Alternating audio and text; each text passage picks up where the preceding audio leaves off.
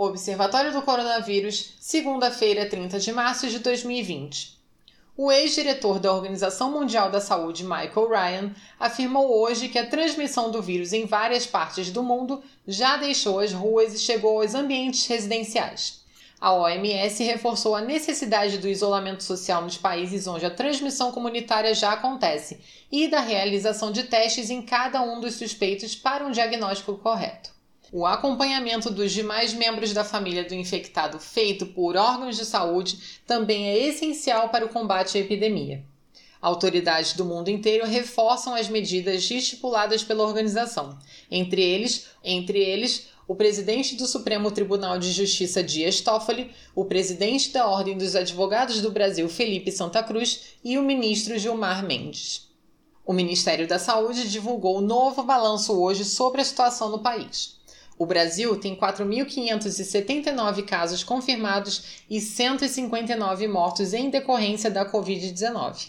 A região Sudeste continua liderando o número de casos, com 55% do total, e a letalidade sobe de 2,7% para 3,5%. Uma das vítimas mais recentes é um jovem advogado de 26 anos morador de São Paulo. De acordo com familiares, Maurício Suzuki cuidava da saúde e corria maratonas. Entre a identificação de sintomas leves e o falecimento do jovem foram apenas 10 dias. São Paulo reduziu para 40% a frota de ônibus que circulam diariamente na capital paulista. De acordo com a SP Trans, as medidas estão de acordo com as recomendações dos órgãos de saúde e informou que vai monitorar a movimentação dos passageiros para eventuais ajustes nessa rotina nos próximos dias. A empresa de transportes reforçou a importância do isolamento social e pediu que a população deixe os ônibus para a utilização por pessoas que trabalham nos serviços essenciais. O governador do Rio de Janeiro, Wilson Witzel, anunciou hoje a renovação das medidas restritivas contra o coronavírus para mais 15 dias. Continuam proibidas as aulas nas redes públicas e privadas de ensino, comícios, passeatas, eventos esportivos, sessões de teatro, cinema e shows, além da visitação a unidades do sistema prisional e a pacientes com a Covid-19. Todos os transportes continuam circulando com somente 50% de sua capacidade e o passe livre continua suspenso. O governo também incluiu novas medidas no decreto entre elas a inclusão do álcool gel na cesta básica, o fim da cobrança de taxa ou multa para remarcação ou cancelamento de passagens aéreas, a devolução do dinheiro para contratantes de casas de festa ou buffet, a proibição da interrupção de serviços essenciais por falta de pagamento e a autorização pelo Poder Executivo de requisição de estabelecimentos de hospedagem para uso de quarentenas, isolamentos e tratamentos médicos não invasivos. Moscou iniciou hoje o confinamento por tempo indeterminado. A capital russa foi a primeira cidade a tomar a decisão, enquanto o restante do país se prepara para seguir seus passos.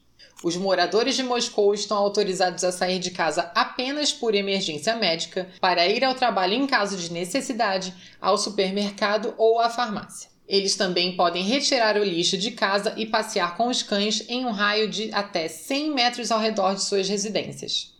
Na América Latina, a Argentina ampliará o isolamento social obrigatório até 12 de abril. O governo considera que a medida cumpre o objetivo de atenuar a propagação do novo coronavírus, que desde o início de março deixou 820 infectados e provocou 20 mortes no país. O presidente Alberto Fernandes disse que o governo levou ao pé da letra a recomendação de um comitê formado por médicos sanitaristas e epidemiologistas. A Argentina fechou suas fronteiras e somente atividades essenciais são permitidas em seu território, como a produção e venda de alimentos, produtos de limpeza e medicamentos, além de serviços de saúde e segurança, entre algumas outras exercidas por 10% da população. Ninguém pode circular em veículos sem permissão especial e os cidadãos só podem deixar suas casas para comprar alimentos ou remédios em locais próximos. Na versão completa da nossa matéria, você encontra dados detalhados da situação no Brasil e em outros países, links para todas as notícias mais importantes sobre o assunto das últimas 24 horas, alertas para fake news e um mapa de casos no Brasil atualizado em tempo real. O Observatório do Coronavírus é uma iniciativa do Ibrachina.